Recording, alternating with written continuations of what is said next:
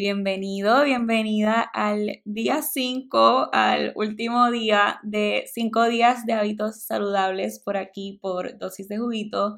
Yo estoy un poco triste de que ya se acaba el challenge, pero a la vez estoy muy feliz y emocionada por todos y todas las que hicieron el challenge y escucharon estos cinco episodios y poco a poco se acercan a su mejor versión que Oigan, quiero resaltar que uno no llega a una meta o a un punto en el que uno dice, ya llegué a mi, a mi mejor versión y aquí me quedo forever. No, siempre estamos creciendo y aprendiendo y making ourselves better every day.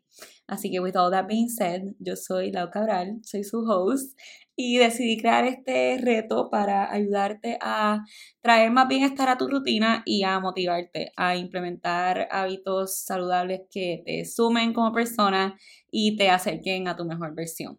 Para este último día estamos acabando con la importancia del sueño.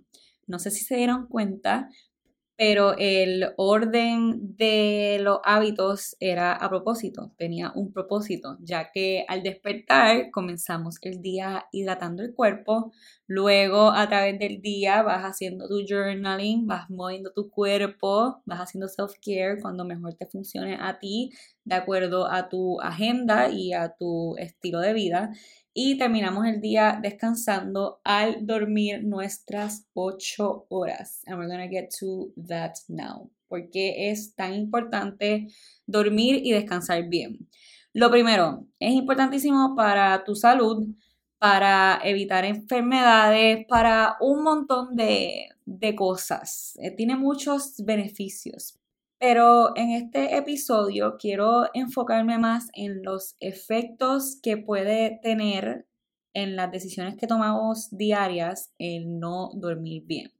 Entonces, el no dormir nuestras ocho horas, el no priorizar nuestro sueño, puede causar interrupciones en nuestro ritmo circadiano, que esto puede aumentar la inflamación en el cuerpo y crear condiciones que luego llevan al aumento de peso y también hace que nuestro cuerpo produzca una hormona que se llama grelina, que es la hormona que nos deja saber que debemos de comer y que tenemos hambre.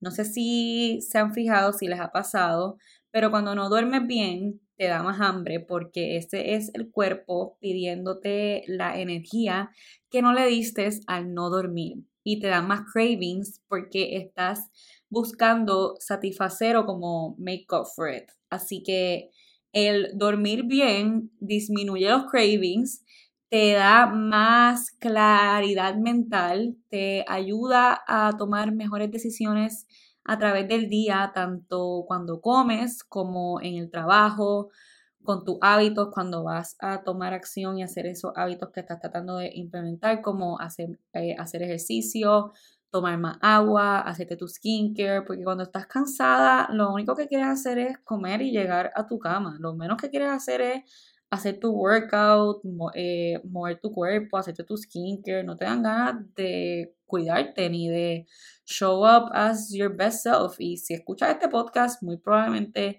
es porque quieres hacer esos cambios en tu vida y tener más bienestar en tu rutina. Así que te voy a dejar unos cuantos tips para mejorar la calidad de tu sueño. Número uno, organiza y limpia tu espacio. A cluttered space is a cluttered mind. Esto es un quote que a mí me encanta porque es demasiado cierto. Si tu cuarto está hecho un desastre, no está limpio, tienes la ropa botada por todos lados, no es un espacio que te brinda paz, tu mente se va a sentir así también, se va a sentir all over the place y cuando la mente está a millón es retante dormir. Así que crea un espacio de paz en tu cuarto, prende una velita, obviamente apágala antes de que te duermas vete apagando las luces y solo déjala del nightstand prendida para que tu mente vaya entrando en cuenta de que, ok, ya es hora de dormir, ya estamos bajando revoluciones. Número dos, no electronics. Tough one, créeme, I know, pero trata de desconectarte de tu celu y apagar el televisor de una hora a 30 minutos antes de dormir. Y oigan, esta, este es uno que yo no hago porque yo me acuesto viendo shows. ¿Por qué? Porque esto a mí me funciona. Pero si lo estás haciendo o si estás scrolling en, en, en TikTok y no estás durmiendo bien, trata de reemplazar ese tiempo leyendo o haciendo journaling a ver si, si te funciona y a ver si duermes mejor. Yo el otro día no podía dormir bien porque tenía la mente a millón, tenía como que ansiedad, estaba pensando en el futuro y decidí sacar mi journal y hacer un brain dump para calmar mi mente y me ayudó tanto porque saqué todo eso que tenía en mi mente y me ayudó a verlo como a otra perspectiva y a ver que it wasn't that big of a deal y como que a, que a que la mente pues le diera más espacio a pensamientos positivos y a pensamientos como más calming. Y después de eso dormí súper bien, gracias a Dios. Número 3. Crea un bedtime routine date un baño, hazte tu skincare routine, journal, puedes hacer tu to-do list del siguiente día para que cuando te levantes sepas qué vas a hacer. Puede ser que esto te cause estrés porque pues vas a tener en la mente em, todo lo que tienes que hacer el día próximo, pero a mí es algo que me calma porque no me gusta entrar al día sin saber lo que voy a hacer. Así que trátalo, pero si te da estrés, no lo hagas. Eh, ¿Qué más puedes hacer? Puedes tomarte un té de dormir. Los tés para dormir son un éxito. Puedes leer, puedes meditar. Y así pues vas bajando las revoluciones, igual que, que como que lo de la velita y todo lo que dije en el first one. Y le dejas saber al cuerpo y a la mente que ya el día se acabó y que, ok, time, time to sleep. Y el cuarto es limitar tu consumo de cafeína a través del día. Si eres alguien que toma mucho café, comienza a reducir tu consumo step by step. Como por ejemplo, si tomas tres cafés al día, trata de empezar por bajarlo a dos. Y si tomas soda, pues puedes tratar de reemplazarlo por sparkling water y así. El descanso es la clave de nuestro éxito, así que prioritize your sleep, no sigas ese quote que, que dice I'll sleep when I'm dead. No, honey, you have to sleep to, to live, to survive. Así que if you want to thrive, you need to, you need to sleep.